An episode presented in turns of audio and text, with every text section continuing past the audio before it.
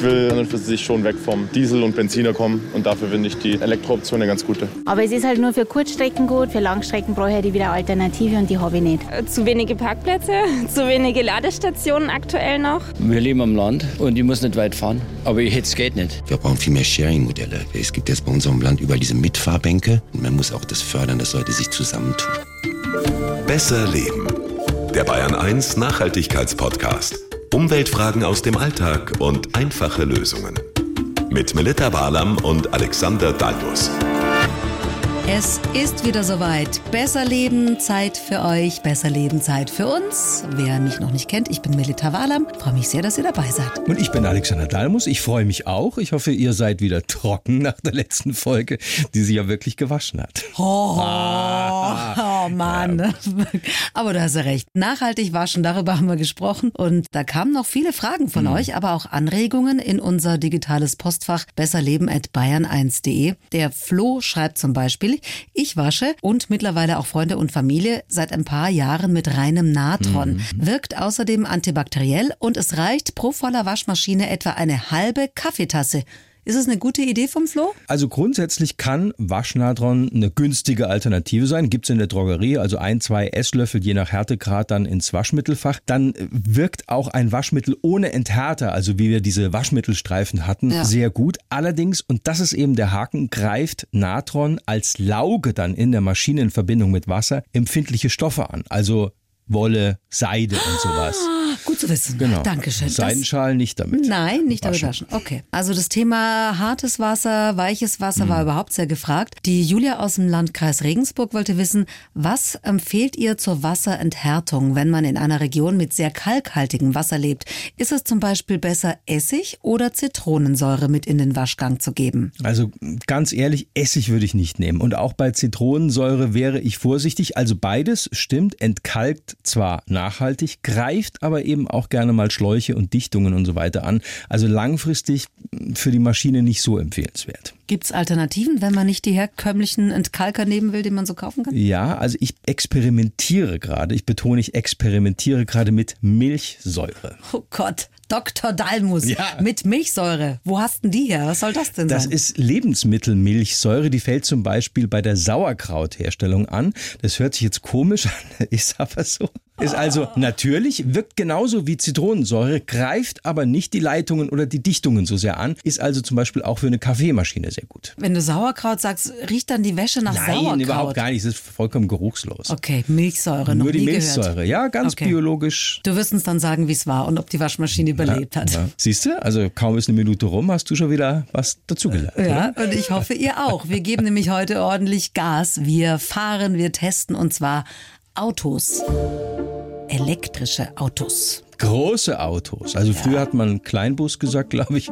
Heute heißen die Van. Ja, Elektrovans testen wir für sieben Personen und mehr. Also für Familien mit mehr als nur drei Kindern oder wenn auch mal Oma und Opa noch mit an Bord sind. Wir haben zwei große Elektroautos für euch gefahren und ja, mal so richtig hergenommen. Allerdings. Auch Langstrecke. Vor allen Dingen du. Ja, weil die Reichweite ja auch immer einer der wichtigen Kaufentscheidungen Neben ist. Neben der Farbe natürlich. Kleiner Scherz. Ja, okay. Gott, oh Gott, oh Gott. Mann. Ja, entschuldige mal, ich darf das. Ich bin eine Frau. Wie hat das mit dem Laden funktioniert? Wie war das mit dem Fahren? Das klären wir hier. Wie ist die Innenausstattung? Ja. Mädels, ihr wisst, wovon ich rede. Laderaum und so weiter und ah. so fort.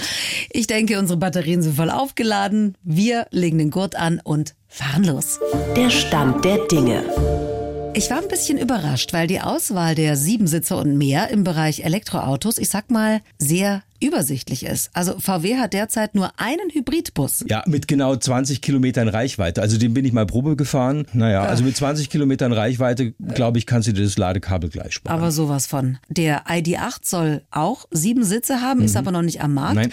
Und der ID Bus, der hört sich nach Bus an, schaut aber aus wie ein kleiner elektrischer Bus und hat aber nur fünf Sitze. Ja, genau. Und Nissan, die hatten auch so einen kleinen Elektrovan im Sortiment, den ENV 200, hat hat sich aber Nissan wieder von verabschiedet. Stattdessen soll jetzt im Herbst 22 die Elektroversion des Nissan Townstars rauskommen. Als Nachfolgemodell eben. Mhm. Ist auch dann rein elektrisch und so eine Art Kastenwagen. Auch als Siebensitzer. Ja. Aber ihr merkt schon, viel Auswahl gibt's da nicht. Zumindest mal was die Hersteller angeht. Denn im Segment Elektrovan ganz vorne dabei ist der Stellantis-Konzern. Da gehören Opel dazu, Citroën, Peugeot. Heißt, es gibt unterschiedliche Modelle, die auf der gleichen Elektroplattform aufbauen. Toyota zum Beispiel nutzt auch diese Plattform von Stellantis für seinen Siebensitzer Toyota Pro Ace Electric Verso. Gott, der. diese Namen. Mhm. So, ich habe deswegen den e-Traveler von Peugeot für euch getestet. Der Stellantis-Konzern, zu dem eben auch Peugeot gehört, baut seine Van- und Busmodelle seit Januar 2022 ja nur noch als E-Versionen. Ist ja auch richtig so. Ja. Also diesen Plug-in-Quatsch, also mit elektrischer Pseudoreichweite, braucht eigentlich niemand.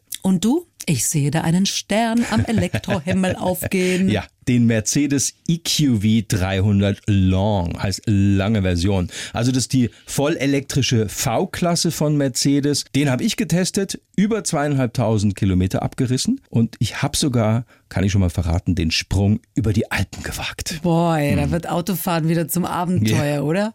Aber gut, dass wir uns speziell für Siebensitzer und mehr entschieden haben, das hat ja noch einen Grund. Ja, darüber haben wir schon mal in unserer Folge über E-Autos gesprochen. Mhm, können wir gerne mal reinhören. Es kann ja nicht Ziel der Verkehrswende sein, dass wir jetzt 47 Millionen Verbrenner in 48 Millionen Elektroautos umwandeln. Nein, das wäre ein bisschen doof. Das hat ja auch Hannes Jenniker gesagt, äh, übrigens bekennender E-Autofahrer. Mhm. Und der war auch schon bei uns zu Gast bei Besser Leben. Er hat vorgeschlagen, nicht ein Auto auf einen Fahrer, sondern viele Menschen, viele Pendler auf ein Elektroauto. Das ist das Ziel. Das ist ja auch so ein merkwürdiger Volksautismus. Ich fahre jetzt manchmal morgens die A96 rein in die Stadt, da ist ja ordentlich Pendlerverkehr. Das ist in 90 Prozent der Autos sitzt eine Person. Kann wie die Amerikaner Carpool Lanes einführen. Also die Amerikaner haben eine Spur frei gemacht, nur für Autos, wo eben mehrere Leute drin sitzen. Solche Modelle sind natürlich total intelligent. Ich bin, wir brauchen viel mehr Sharing-Modelle. Es gibt jetzt bei unserem Land über diese Mitfahrbänke. Großartige Idee. Ich fand so viele Leute aus direkter Nachbarschaft in ähnliche Stadt wie München. Man muss auch das fördern, dass Leute sich zusammentun. Ich glaube, da müssen wir einfach, das hast du ja gerade gesagt, Alex, da müssen wir einfach kreativ sein. Und ganz in diesem Sinne eben wollten wir uns mal Elektroautos genauer anschauen, in die eben mehr als nur die üblichen fünf Personen reinpassen. Genau, und zwar mindestens sieben Insassen und mehr. Also, dann lassen wir sie mal vorfahren und werfen einen ersten Blick drauf und rein. Der erste Eindruck. Riesig. Das war der erste Eindruck vom E-Traveler von Peugeot. Ein Riesen-Oschi. Also wenn mhm. man kleinere Autos gewöhnt ist, dann muss man sich echt ein bisschen umstellen. Der wirkt auf den ersten Blick ein bisschen kastig, aber wenn man drin sitzt, ist der viele Platz schon toll. Ging mir auch so. Beim EQV von Mercedes, also das ist schon Ochse, äh, gibt's in den Größen Large und auch extra large, also ist dann über fünf Meter lang. Übrigens ganz witzig fand ich den typischen Tankstutzendeckel, den ich auch noch kenne von den Mercedes Dieselbussen. Unterhalb der Fahrertür, den haben sie gelassen. Aus nostalgischen Gründen. ja. Ist natürlich nichts dahinter, ne? Also der EQV braucht ja keinen Diesel mehr. Was die Größe und Leistung angeht, gibt's vom Peugeot e-Traveler immer zwei Versionen. Mhm. Einmal knapp 5 Meter und einmal gut 5,30 Meter und das Ganze jeweils mit zwei Batteriegrößen, also mit 50 Kilowattstunden und 75 Kilowattstunden. Na, da hat der EQV schon ein bisschen mehr zu bieten, doppelt so viel. Also da hast du dann 204 PS unterm Hintern, aber die brauchst du auch. Also wie gesagt, dieser Van ist mehr als 5 Meter lang und bringt leer, naja, sicher mehr als zweieinhalb Tonnen auf die Waage. Das ist schon was. Elefantenniveau ja, ist das. Ja, also indischer, indischer Elefant zumindest mal. Also wie viele Leute passen bei dir rein? Also beim E-Traveler kann man verschiedene Versionen wählen. Je nachdem, für welche man sich entscheidet, hat man dann fünf bis acht Sitze. Je nach Konfiguration kann man die Sitze mit Armlehnen auswählen mhm. oder auch nicht. Das ist sehr bequem. Die laufen da so auf Schienen. Das heißt, man kann die ganz vor, leicht und zurückschieben, je nachdem, wie viel Beinabstand man haben mhm. will. Und man kann die Sitze auch gut ausbauen. Und was ich toll fand, sind die Schiebetüren auf beiden Seiten. Das ist echt cool. Das fand ich beim Mercedes auch gut. Also im EQV ist auch Platz für sechs bis acht Personen plus Gepäck. Auch da gibt es so ein Schienensystem und da kannst du eben dann bei einem Siebensitzer wählen, wie du die anordnen möchtest. Also drei in der Mitte, zwei hinten oder umgekehrt. Mhm. Der EQV ist dann wahlweise als lange und wie gesagt extra lange V-Klasse lieferbar. Um es kurz zu machen, erster Eindruck, ein Luxusvan mit mhm. Stromkabel. 1,95 Meter ist der E-Traveler übrigens hoch. Laut Hersteller passt man damit in übliche Tiefgaragen rein. Ich habe mich nicht getraut, es auszuprobieren, wenn ich ehrlich bin. Ich habe es gemacht. Also normal Echt? ist der EQV sogar nur 1,91 hoch im Vergleich. Aber du kannst den Van sogar etwas anheben elektrisch und dann wieder absenken. Und das ist mir aus Versehen passiert. Bei steinigem Untergrund ist es natürlich zum Beispiel von Vorteil. Im BR-Parkhaus keine gute Idee. Da hat's nämlich dann wirklich gepiepst und ich habe mal kurz Schnappatmung bekommen und war echt leicht panisch. Das wäre wirklich peinlich gewesen. Testfahrt von Alex Dalmus endet in Tiefgarage. Ja. Er hatte den falschen Knopf gedrückt. Wirklich war ja. Übrigens, die Testversion von Peugeot, die ich hatte, hatte 136 PS und das hat mir eigentlich ganz gut gereicht, muss ich sagen. Also was man vielleicht auch nicht unerwähnt lassen sollte, mitsamt Steuervorteilen kostet der Mercedes EQV rund 71.000 Euro in der Grundausstattung. Also in der Testversion, die ich jetzt hatte mit allen Extras, kommt der Elektrovan sogar auf knapp 100.000. Das ist schon mal happig. Dafür kriegst du natürlich eben auch schicke und bequeme Ledersitze, die du so individuell einstellen kannst, dass es mir ehrlich gesagt schon wieder zu anstrengend war. Boah. Also der E-Traveler hat einen Grundpreis von 61.360 Euro. Und das Modell, das ich zum Testen hatte, das war dann diese Business VIP Variante. Das sind ja immer die aufgemotzteren Teile, die man so zum Testen bekommt. Ich glaube, da ist der Grundpreis so bei 69.000 paar zerquetschte Euro. Also schon ein bisschen günstiger als der Mercedes. Wohl wahr. Also übrigens, was ich gut fand, es gibt noch einen klassischen Schlüssel bei Mercedes. Also den dreht man tatsächlich. Echt? Kein Firlefanz, rein, rum und dann geht's eben mit dem Schalthebel auf D auch schon los. Das ist ja ganz was Ungewöhnliches Ja. heutzutage.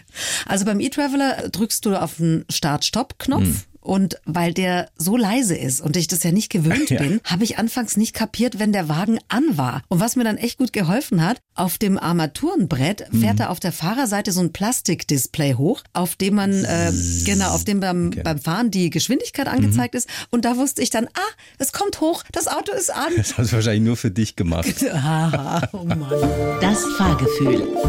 Ich weiß nicht, wie es dir ging, Melli, aber ich finde, du fährst wirklich elektrisch entspannter. Also Ja. grundsätzlich mal in E-Autos. Ich meine, das ist ein Mordsdrum von Auto, so ein Mercedes EQV und trotzdem ah, der bewegt sich wie so eine Katze. Ja, also ganz super. leise ist es auch im Innenraum und auch bei 140 auf der Autobahn. Also wirklich gut gefedert auch das Ding. Ja, das ist schon ein Mehrwert. Ging mir auch so, dass es wirklich entspanntes Fahren, Und du Gleiten. sitzt sehr hoch, also wie das eben so ist, in Vans und damit hast du auch so einen guten Überblick. Also ich habe es auch mal vollgeladen mit Kindern, mit Gepäck und bin auch Langstrecke gefahren, wie gesagt über die Alpen, weil ich es einfach mal wissen wollte, ob das geht und wie das geht, aber dazu nachher noch mehr. Ich bin mal gespannt, was du erzählst. Also ich bin mit meinen 1,62 Meter ja relativ klein und fand es dementsprechend klasse, wie schön hoch man da sitzt. Ich kam mir vor wie eine richtige Busfahrerin. Ich habe alles überblickt.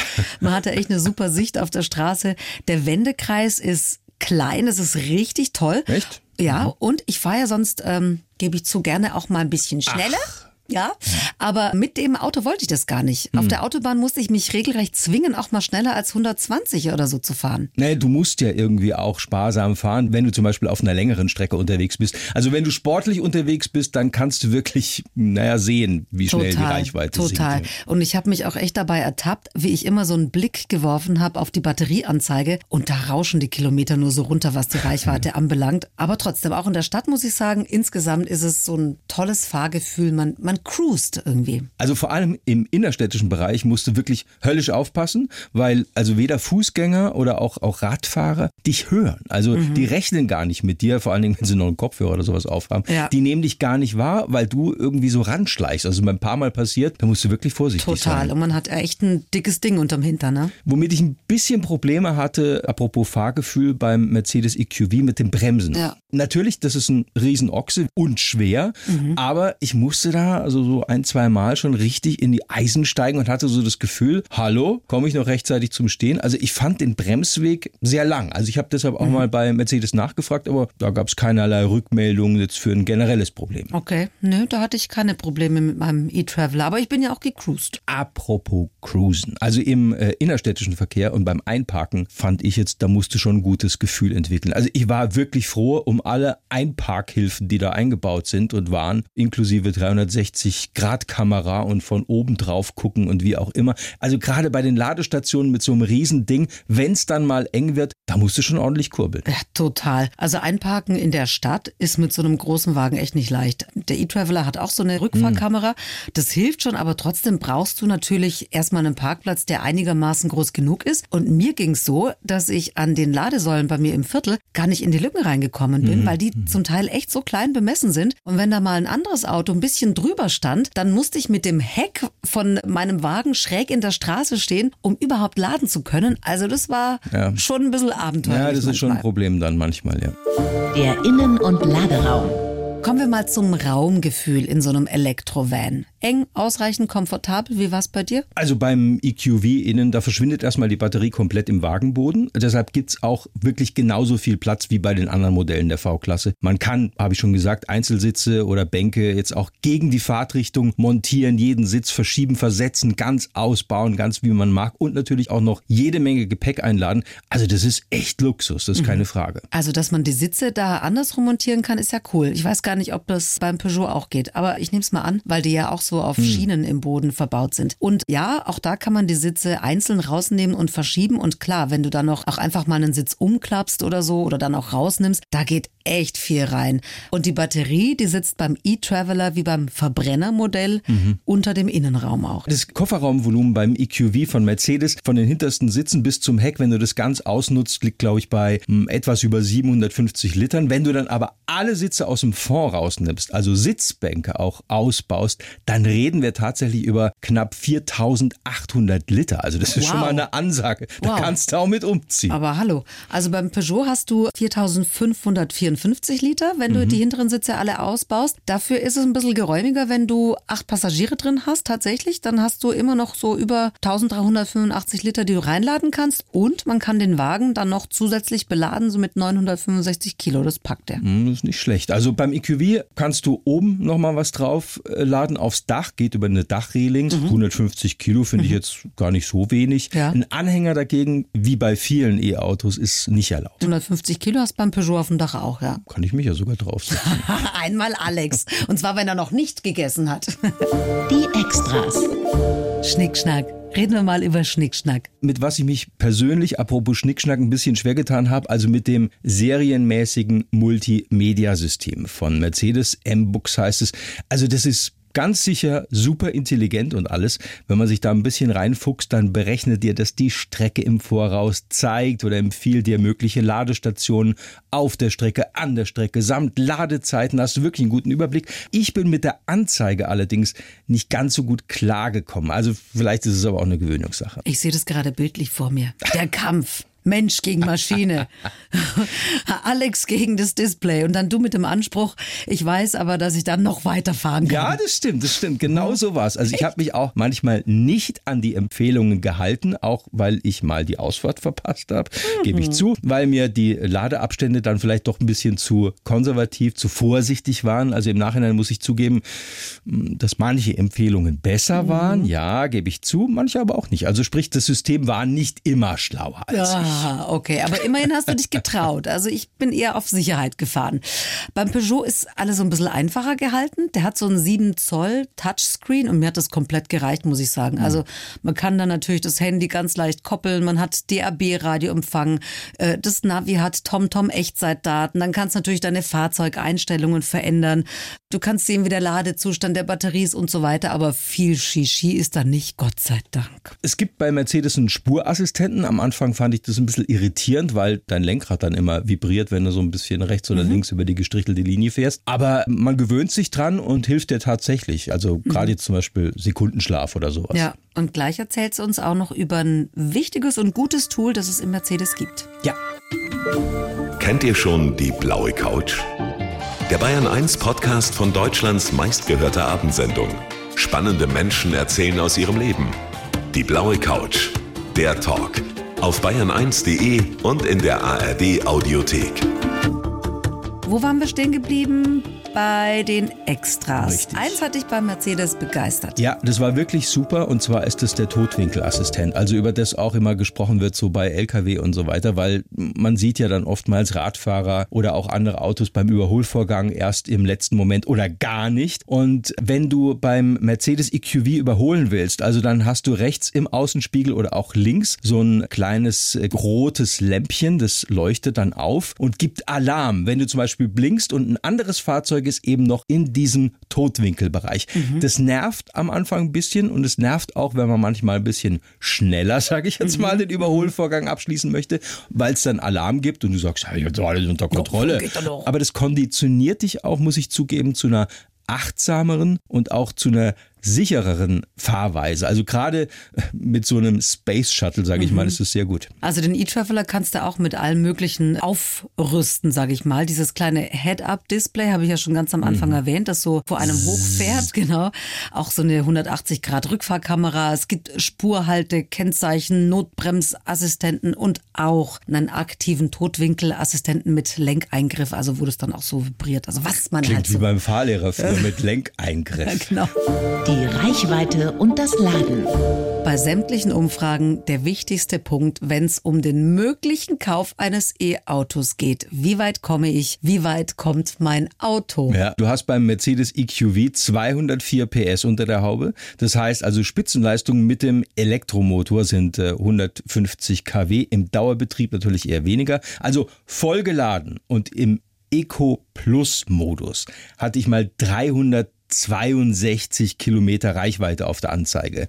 Also ich kann mir vorstellen, dass du das in der Stadt auch hinkriegst, vielleicht sogar noch ein paar Kilometer mehr rausholen kannst. Echt? Aber über Land oder auf der Autobahn schaffst du das nicht. Also ich würde Ja. mal sagen, mit sehr viel Fahrgefühl, mit ja, maximal 110 kmh und guter Ausnutzung von dieser Rekuperation, also Wiedergewinnung, schaffst du vielleicht 300 Kilometer am Stück. Also das ist aber auch, würde ich sagen, das Äußerste. Auf der Autobahn wohlgemerkt. Boah, also davon konnte ich mit dem E-Traveler wirklich nur träumen. 136 PS, hatte ich schon gesagt. Der fährt so 130 Spitze und man kann ja da auch zwischen den drei verschiedenen Fahrmodi wählen, also äh, Eco, Normal und Power. Power nimmst du zum Beispiel, wenn das Auto voll beladen ist mit vielen Leuten oder schwerem Gepäck. Das verbraucht natürlich mehr Saft, aber äh, so genau wie du habe ich mir das jetzt nicht aufgeschrieben. Und was die Reichweite anbelangt, also mit der kleinen 50 kW Batterie soll man 230 Kilometer weit Nicht kommen. viel. Mit der größeren 75 kW, die ich in meinem Modell drin hatte, soll man maximal 330 Kilometer schaffen. Und Das kann ich jetzt nicht bestätigen. Und ich bin wirklich bei normalen Temperaturen gefahren. Es hatte äh, so 20, 25 Grad, glaube ich. Hatte so einen Mix aus Autobahn und Stadt und ich habe auch extra die Klimaanlage ausgelassen, bin wirklich vernünftig gefahren. Bei mir waren es höchstens 270 Kilometer. Also ich weiß nicht, wie man das schaffen soll. Also beim EQV hast du auf die Reichweite als Fahrer schon großen Einfluss. Also es gibt vier Fahrmodi. S wie sportlich, da geht dann wirklich die Luzi ab. Dann gibt's C wie Komfort, also normal. Und dann kannst du eben noch Eco und Eco Plus wählen. Also in diesem sparsamen Eco Plus Betrieb, da ist dann das Fahrzeug auch abgeregelt, also da kannst du nicht mehr als 140 fahren und diese Einstellung drosselt dann auch tatsächlich ein bisschen die Leistung von der Klimaanlage, was bei so einem äh, großen Kasten natürlich schnell mal ein paar Kilometer bringt. Ja. Und wenn man die stärkste dieser fünf Rekuperationsstufen, also Wiedergewinnung von Reichweite wählt, dann ist es wirklich so stark und verzögert, dass du quasi nur noch ein Pedal da zum Fahren brauchst und dann holt dein E-Auto, das war sichtbar, also an der Ampel oder auch bei jedem stärkeren Gefälle wieder was an Reichweite raus. Gerade über den Brenner über den ich gefahren bin, war das wirklich erstaunlich, was man da an Kilometer Reichweite zurückgewinnen Der kann, Wahnsinn. wenn man da runterfährt. Vielleicht habe ich mich auch einfach ein bisschen zu doof angestellt. Ich weiß es nicht. Glaube nicht. Glaube ich nicht. Nein. Kommen wir zum Laden. Wie lief's bei dir? Oh Gott, schwieriges Thema. Hör mir mit dem Laden auf. Also auch das schon, dass ich mich beim Fahren immer beobachtet habe, wie die Kilometer runtergehen. Das hat mich ohnehin schon unruhig Gestresst. gemacht. Ja, muss ich echt sagen. Wenn du von Anfang an da nicht so viele hast, dann äh, ist man ein bisschen geizig mit den Kilometern, die runtergehen. Und das mit dem Laden, zum Verständnis für euch alle. Ich lebe in der Stadt, in einer Mietwohnung und ich habe jetzt auch keine Wallbox, wo ich diesen fetten Kasten anschließen könnte. Das heißt, ich bin auf die öffentlichen Ladesäulen angewiesen und ich habe jetzt auch nicht die Zeit, weiter wegzufahren irgendwo, das Auto dann da ewig stehen zu lassen, bis es geladen ist, das dann wieder abzuholen und so. Also ich habe es dann einfach so gemacht, wie ich das machen würde, wenn ich so ein Auto hätte. Also ich habe die Ladesäulen benutzt, die tatsächlich bei mir ums Haus zur Verfügung sind. Du hattest eine App. Ich hatte eine App, ich hatte sogar verschiedene Apps, Ich genau. hab's die Lade-App gehabt. Und Stadtwerke München ja zum Beispiel. Es, es gibt ja verschiedene erwähnen. auch. Waren genau. gut. Also bei mir hat es immer gestimmt, Genau. muss man dazu sagen. Aber ich habe vor allen Dingen die beiden Standorte bei mir direkt ums Haus herum genutzt, ne, weil ich bin irgendwo, Mhm. klar. ich komme nach Hause, ich parke das Auto, ich möchte es laden. Also da hatte ich fünf Ladesäulen zur Verfügung. Das war nicht schlecht. Ja, aber da musst du dann auch erstmal ein freies Plätzchen bekommen. Und in so einer Stadt wie München ist es nicht leicht, weil da sind die gerne belegt und dann musst du mit so einem fetten Oschi auch erstmal rankommen und reinkommen. Und mit Glück stehst du dann an so einer 50 kW Ladesäule, aber ich hatte manchmal dann auch das Pech, dass ich so eine 22 kW Ladesäule erwischt habe. Dauert länger. Da lädt das Ding stundenlang, wirklich stundenlang. Und das hat mich mega genervt. Mhm. Also wir hatten es ja auch darüber mit diesen Belegungen in der Stadt, was die Ladesäuleninfrastruktur angeht, Ja. mal in einer extra Folge. Laden ging, muss ich sagen, beim EQV sehr, sehr gut. Also Stecker und so weiter sind wirklich gut angebracht, vorne, links und Mhm. es sind nur bis zu 110 kW beim EQV möglich, beim Laden. Trotzdem fand ich jetzt mal, geht's schnell, wenn du, das ist halt die Voraussetzung, eine Schnellladesäule hast. Also dann ist der Van in einer Dreiviertelstunde wieder bei 80, sogar nach einer Stunde vollgeladen. Wow. Mhm. Geht wirklich schnell. Also das habe ich nie geschafft. Ja, aber was mich ein bisschen genervt hat, dass du bei jedem Stopp auf der Autobahn, also bei jedem Halt mit Motor aus, wieder in diesen, ich habe es vorhin gesagt, in diesen C-Modus reinkommst. Also ich, ich habe da natürlich, um Batterie oder Leistung zu sparen, diesen Eco Plus-Modus gewählt. Und jedes Mal, wenn ich es ausgemacht habe und wieder eingestiegen bin und weiterfahren wollte, war es dann wieder der C-Modus. Und manchmal denkst du da nicht dran und fährst weiter und denkst du, oh, das geht aber jetzt schnell runter. Und dann eben bist du wieder in diesem C-Modus. Gibt es auch keine Möglichkeit, ich habe extra mal nachgefragt, dass das sozusagen immer drin bleibt, wenn du dich dafür entscheidest. Ja, also so eine 100 kW Ladesäule ist bei mir ein paar Kilometer entfernt. Hm. Und je weiter du dann rausfährst auf den Autobahnen, da kriegst du dann schon auch welche, aber das passt halt nicht zu meiner Lebenswirklichkeit, Hm. ja.